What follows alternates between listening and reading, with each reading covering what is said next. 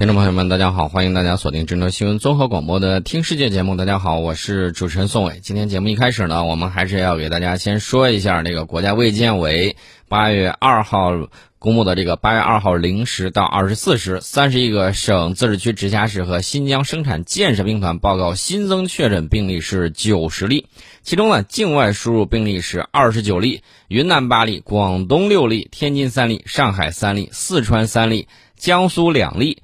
陕西两例，福建一例，山东一例，本土病例六十一例，其中呢，江苏是四十五例，湖南是六例，湖北是三例，河南是两例，云南是二例，这个北京一例，上海一例，福建一例，无新增死亡病例，无新增疑似病例，所以说呢，还是希望大家啊，这个科学做好防疫。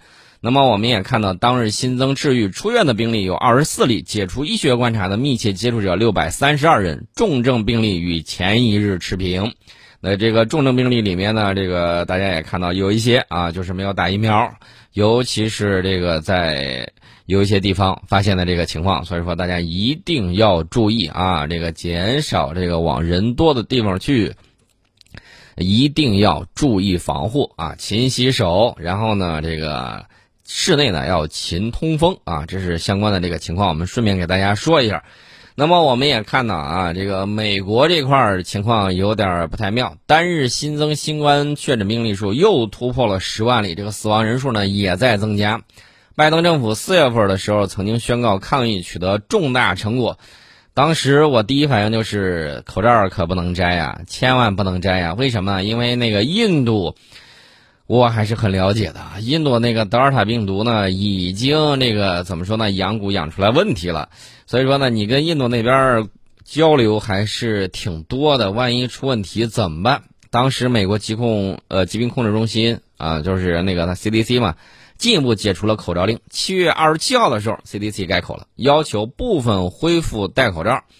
这个共和党对此表示愤怒，我不知道你愤怒啥呢？就围绕抗议，美国一如既往的形成了一片内斗的这种景象。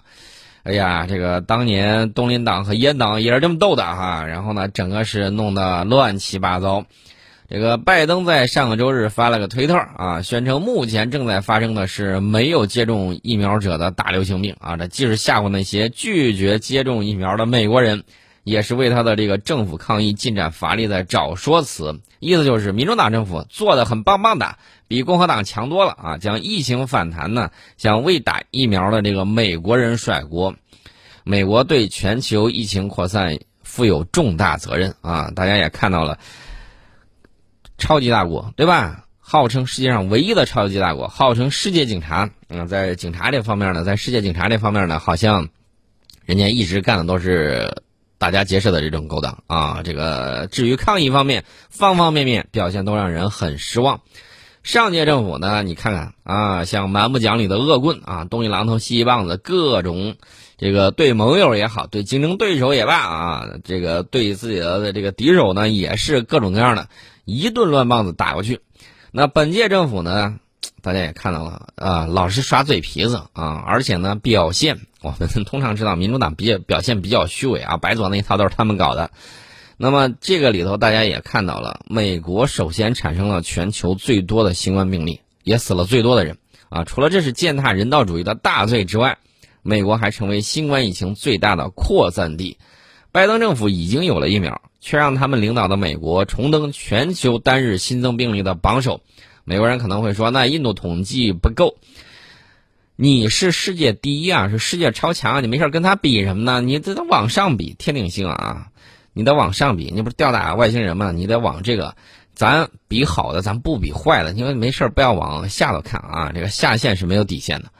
那么无论如何，这都是美国对人类抗疫的集体破坏和拆台啊！你看他从去年到今年说的那番胡话，你不管他是在表演也罢，还是在怎么着也好。”你就感觉违反常识，但是在他们那儿居然大行其道，而且我看包括有很多美国人在纽约啊，在其他地方拍的这些视频，大家也瞅见了，啊，有一波人在干什么呢？在反疫苗，哎呦，这个很让人郁闷。还有一波人呢，说这波人是傻子，然后两波人说着说着一激动，开始这个全武行打斗起来了，啊，这种情况也有很多。这个世界呢现在是平的，为什么是平的呢？就是通过互联网啊，大家可以迅速看到这个其他地方发生的这种事情。所以说呢，你靠瞒、靠谎言，除了能蒙住自己人之外，外头人一看啊，只要他一对比，就有很明显的这种表现。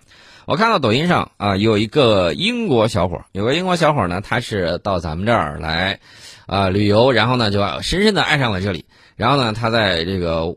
这个外网的这个平台上就拍视频，然后呢跟 BBC 对线。为什么对线呢？BBC 啊，我一直给他有一个绰号啊，大家注意啊，只有叫错的名字，没有叫错的绰号啊。给他起了成什么绰号呢？叫阴间视角 BBC 啊。每次看其他地方的时候就打滤镜，然后各种各样。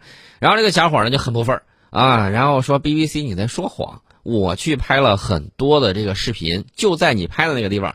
光线不是这个样子，树也不是灰的，你拍那灰不出出的那个树是啥意思呀？啊，所以说呢，我说 BBC 是阴间视角，啊，没有这个错评的，所以说呢，大家可以看到啊，但是他远在英国的父母一直觉得，哎呀，会是真的吗？看见了没有？他们受到的这个媒体的宣传，让他们误以为我们几乎是是。在水深火热之中，几乎是生活在大清的那个时候，啊，然后他就跟他父母讲，不是这个样子，你看我拍的这个视频是这个样子的，啊，他父母才这个恍然大悟。那么他们问题来了，这么多年，这么多年，他们的媒体到底在干什么？长篇累牍的，长期的在说谎啊，在歪曲，在黑化啊，在戴着有色眼镜去看。所以说呢，这个美国作为西式民主制度这个最强国家，它在疫情之中表现对整个西方以及更多国家起到的是什么示范效应呢？很糟糕的示范效应。这两天呢，大家也看到了啊，某明星啊，然后呢，这个因为犯罪在我们这儿立马给逮进去了。大家也看到了，韩国有很多人在后面跟帖留言，韩国人认为中国的法律很棒棒的啊。这个能把这些人绳之以法，在韩国这种情况就很难出现啊。所以说呢，我们看到有些韩国人也评论，说中国的法律确确实实不畏权贵，该拿下就拿下了，很棒。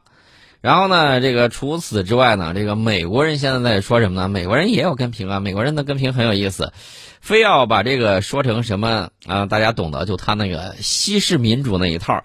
那我想说，你是在用这些。呃，流量明星抹黑西式民主呢，还是说西式民主本来就和流些流量明星他们干的这个坏事是一毛一样的啊？你们到底是几个意思呀？所以说呢，在他们评论的时候，你有的时候你总能发现之间的这种矛盾。那么我们说回抗议。呃，我们看到美国在抗疫的整体组织上几乎是无所作为啊，生死由命，富贵在天，经常不讲科学。比如说，董王说了：“哟，这消毒水儿，咱是不是喝了之后它就能抗病毒呢？既然它能在体外杀死病毒，结果真有美国人信了，而且喝了，喝完之后去医院催吐去了，然后洗胃去了，那可不是嘛？没有这种常识，然后就敢这么讲。然后大家发现没有，居然这样误导，居然那么多人进医院。”没，人家人没事儿啊，对不对？黑不提白不提的。再想一下，今年年初的时候，董王啊，在这个他的这个他的那些粉丝圈出现了什么样的情况？大家没看到吗？跑到美国国会去了，对不对？跑到国会山了。然后呢，这个国会山里头也不知道怎么就给放进去了，然后就各种各样的这种折腾。然后后来呢，效忠于美国啊，这个怎么讲呢？效忠于美国，曾经给美国历次征战的这些。士兵啊，包括女军人，都在国会山被击毙了啊！你说这个事情真是让人匪夷所思啊，是不是？所以说你现在示范的这个东西啊，不讲科学，打的是一场乱仗。来，连戴口罩，现在美国人都在有巨大的分歧，是戴还是不戴？我清楚的记得，董王和当时他 CDC 的这个就是白宫的那个首席，呃，传染病专家，对吧？当时怎么说呢？你没口罩，然后就善意的忽悠大家，还是真的了解情况就那么忽悠大家？说哎呀，那个口罩没用什么之类的，大家千万别信啊！美国人信了，你看现在这个情况多吓人。另外呢，美国人他自己就是美国的统治阶级，真的不知道这个疫情会带来多大的这种伤害吗？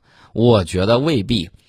如果是他真不知道，那我想问一下，疫情初期你在纽约啊，有些无人岛上有些地区挖的那种五万人用的大坑是干什么呢？哎，我想知道你挖的那种万人坑是干什么的？这也很吓人的，对不对？说明啊，他们提提前是有所预估的啊。但是呢，怎么说呢？啊，美国在抗疫之中，资本利益优先，这一切都给世界带来了这个很坏的这种榜样。世界上围绕抗疫的这种思维混乱啊，罪魁祸首，我觉得就是美国。除此之外呢，美国还干另外一件事情，就是甩锅，把病毒溯源问题政治化。严重破坏了世界抗疫团结与合作，分散了国际社会抗疫的这个注意力，而且它不断在干扰抗疫的这个主题。如今，美国呢将全球抗疫与地缘政治因素复杂的搅和在一起，各国根本无法采取统一的行动和策略，进行有效的这种相互协调。大家说证据在哪里？证据你看到了，他各种甩锅，又是。污名化我们的武汉，又是各种这个唧唧歪歪要溯源，然后呢还威胁世卫组织。世卫组织本来第一阶段调查都完了，专家都说出来的结论呢，然后呢现在又有又想反水，你说没人施加压力，他可能吗？对不对？那肯定是生命或者说家人的这种安全受到了威胁，迫不得已。这种事情 CIA 干的很多。那除了这些之外。大家还记得昨天我们节目里头谈到的吗？说有一些国家啊，纷纷发表这个声明，说是要派自己国家的这个军舰来南海，然后呢，有贴边的，也有派帆船的，还有说我要我将，啊，而且自己的船上连导弹都没有。有些国家呢，如果没有受到压力，怎么样会想着在抗疫关键时刻不远万里？然后颠吧颠吧颠颠吧，然后跑到南海来呢，对不对？大家要注意啊！美国自己疫情反复冲高，这绝非美国自己的事情。一个地区疫情延续时间越长，病例越多，向外扩散能力就越强，形成病毒新变异的几率也就越大。那么英国呢，出现了一波病毒变异。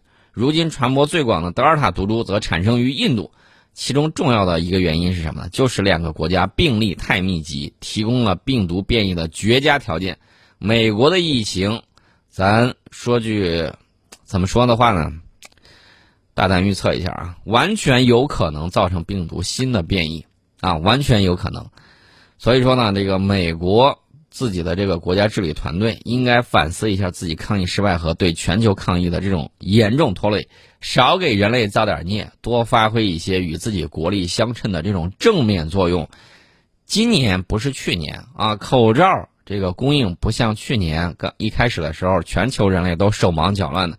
现在口罩供应我们也卖给你很多，然后呢，这种医疗防护设备我们也给了你很多，希望你认真防护起来，大家共同恢复经济。但是你在那儿反复各种骚操作，这个就让人觉得，啊，这个怎么说呢？天作孽犹可为，自作孽不可活。这两天我们也看到，包括法国、包括德国，有一些年轻人冲上街头，干什么呢？宁可感染病毒，也不要接种新冠疫苗。这到底谁在里面搅和的？谁在里面做了很坏的这个示范？大家不难猜测。法国政府推行了这个健康通行证政策，已经引连续啊，已经引发连续三个周六的全国抗议游行。这个是否以牺牲自由为代价而接种疫苗？这种。话题啊，在法国正在撕裂法国社会。接疫苗还需要很多的这种疑问吗？哦，对，我忘了，法国啊，就是欧洲的这些疫苗，包括美国的一些疫苗，副作用比较大。大家也看到了啊，有一些人，这个可能他们会有一些疑虑，就是说还没打疫苗呢，暂时还没事儿；打了疫苗之后，有些人就 game over 了。那这种情况也很吓人。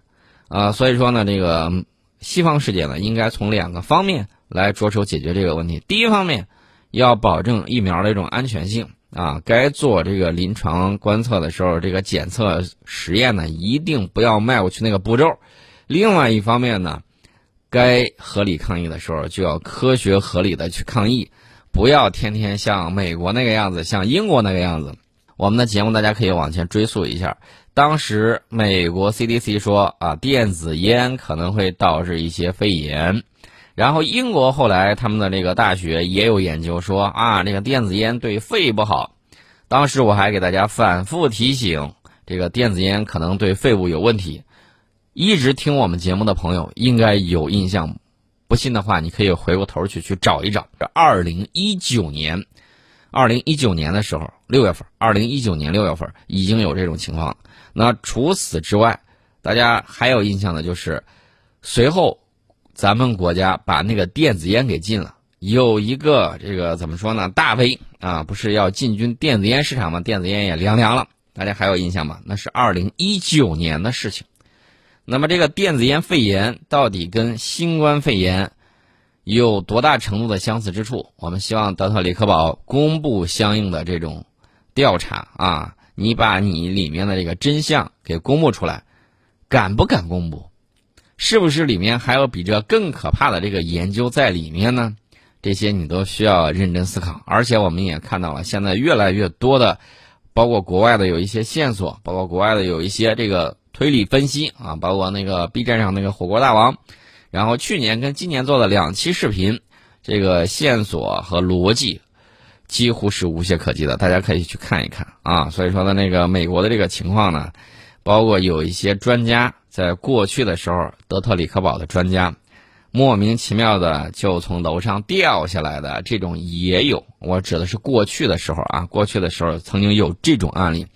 没想到自己的专家却成了自己的这种消耗品，跟七三幺魔鬼部队做交易的那肯定是魔鬼啊，不会是其他的，只会是他的同类。那正常人谁会干这种事情啊？人家就把七三幺的这个成果全盘接受。所以说呢。这个东西我只能这么讲，保留魔鬼的种子啊！大家还记得不记得有一些这个西方的电影里面曾经表现的有一些东西，比如说《魔戒》里面啊，比如说这个其他有一些啊，大家会看到有些人他会反噬自己，对不对？那这种情况呢，现在我只能这么讲，无论是美洲的原住民，还是在五六十年代。饱受美国病毒细菌啊，以借打疫苗的这个名义，给人家感染的的南美的这些人们，他们的冤魂始终在北美上空徘徊，啊，将来，我觉得人类的正义终于会有审判他们黑暗的那一刻，啊，不是不报，时候未到，这是一方面。另外呢，我们也给大家提醒。引以为戒啊！你看法国年轻人啊，宁可感染病毒也不要接种新冠疫苗。这个呢，我们不要学他们。一方面呢，我们的这个疫苗比较安全；另外，大家也看到了，阿联酋这种土豪国家率先在中东地区先打了，从这个上面这个高层到下面该打都打了。而且呢，我们也看到澳大利亚有一个空姐在阿联酋呢，很幸运的也打了。我们再看那个拉丁美洲有一些国家。打了我们的新冠疫苗，然后呢，保护的效果还是非常不错的。甚至在疫情最严重的有一些拉美国家，有一些城市，他们这个有了明智的选择，选择了我们的这个疫苗。然后呢，这个防护能力各个方面还是有目共睹的。所以说呢，我们不看广告，看疗效，就看看我们这个到底是什么样的情况。那么，法国年轻人里面有很多人。啊，这个宣称新冠肺炎只是小病，那是你没得，得了之后那是很吓人的。他们认为在身体健康的情况之下，染病出现重症的风险很低，但是这是错误的，大家一定要注意啊，千万不要向这些年轻人学习。这些年轻人呢，跟我们的没法比。大家也看到了，这个现在美国年轻人里面。我再次给大家强调一下，我们反对一切形式的毒品啊！我们反对一切形式的毒品。当年鸦片战争之前、鸦片战争之后，我们就饱受这个英国鸦片贩子、毒品贩子啊给我们带来的这种身体上的这种损伤。也希望我们的年轻人远离这些，发现这种情况立马举报。另外一点呢，我们也看到美国它的这个年轻人啊，包括这个大麻等精神类药物在内的一些东西的这个吸食率。还是比较高的啊，甚至超过了百分之三十，所以你叫他一句“美洲病夫”也不为过。那么表现在奥运会上，这个表现大家也看到了，我们如果说在奥运会上不能取得优秀成绩的时候，他们讥讽我们是东亚病夫；当我们在奥运会取得成绩的时候，他说你这是举国体制。所以你说该怎么办呢？我们会看到我们的这个年轻的一代，然后呢，在肉蛋奶等综合营养供应的情况之下，身体素质对抗方面，丝毫不亚于这个西方的这些身体素质。这个大家也看到了，我们的年轻人啊个子更高，然后呢身体更健康。当然了，要加强锻炼。呃，我们自然有我们自己一些问题，包括这个肥胖率现在上升啊什么之类的，都要加强锻炼、合理饮食，然后呢倡导这种健康饮食，这个也很关键。希望每个做家长的都要担负起这个责任。另外一方面呢，大家也看到，啊，这个以往的时候有人说人种不行，有些人就很自卑啊，那其实不是人种不行，是营养跟不上。所以大家也看到了，你包括日本这些年在这个喝牛奶啊什么之类的，个子也长高了一些，对吧？个子也长高了一些。那么我们在这个健康营养的这种支持下，人人的这个整个整体变化也是比较明显，而且有目可待。这个只是几十年的这种时间，变化就很明显了。所以说呢，我们还是要一手掌握好我们的工业化，一手呢工业化反哺我们的这个农业。然后呢，我们物质和精神文明以及生态文明多重丰收，这是我们给大家讲到的这个事情。那么，如今法国百分之八十五的新冠重症患者都是没有接种疫苗的，所以我们吸取教训，别人跳坑了你就不要再跳坑了。大家苦口婆心的给大家讲了这么多，其实就是一个意思：没有接种疫苗的赶紧接种疫苗。法国百分之八十五的新冠重症患者里面，年轻人的比例很大。对于病毒的忽视以及盲目相信疫苗阴谋论，都在法国年轻群体里面推向了这个染病新高风险的群体。所以说呢，大家一定要注意，他山之石可以攻玉，别人跳的坑你不要再往里头跳。那么我们顺带再说一些别的事儿，说什么事儿呢？说一下英国航母。刚才我们不是聊到了，在美国的这个召唤之下，英国呢这个被迫派了航母进入西太平洋。这个航母上是不是有疫情啊？航母带的这个编队里面是不是有疫情啊？这还是很吓人的啊！之前一百多号人，现在我想了解一下他们现在的这个身体健康状况怎么样了？这个航空母舰看着很大，其实比这个游轮呢，它是要小的小一些的，而且住宿条件远不如这种游轮。那么去年疫情爆发的时候，大家也看到了，有一些国际游轮啊，在海上正吃着火锅唱着歌，但是这个疫情就爆发了。啊，很多国家表现的，比如说日本啊，不接收游轮到港口去，致使游轮在海上漂泊。那么从这一次这个奥运会上，你也能够看到有些国家的这个民族性整体表现的是什么样的？小心眼子，不长个子啊，这是一方面。另外一方面，大家也会看到啊，有些啊太过于自私自利，没有任何的这种体育精神。大家可能不太了解。过去的时候，有人扒了一下啊，包括我们周围两个邻居，这个在奥运精神上实在是说不上什么奥运精神，不是更高、更快、更强，而是更黑、更作弊，更加肆无忌惮啊！这个违规都违得肆无忌惮，这种事情在奥运赛场上，他们多次使用这种阴招，你比不过就比不过，玩这些阴招有什么意思呀？嗯，但是我要给大家提醒的是，这种民族性的这种暴露。倒是提醒了我们一点：这个感情啊，它是双向的，没有无缘无故的爱，也没有无缘无故的恨，也让我们警醒：无敌国外患者，国恒亡啊！不要说过了很多很长时间啊，你看着他好像人畜无害，装什么小白兔？不好意思，民族性的这种改变是一个很长的时间。我就举一个例子：明朝啊，当年援助了之后。对不对？抗倭之后，那么在那儿这个报恩门呐，什么之类的东西，这些东西现在还有吗？对吧？大家一定要注意啊，不要变成农夫和蛇那个样子。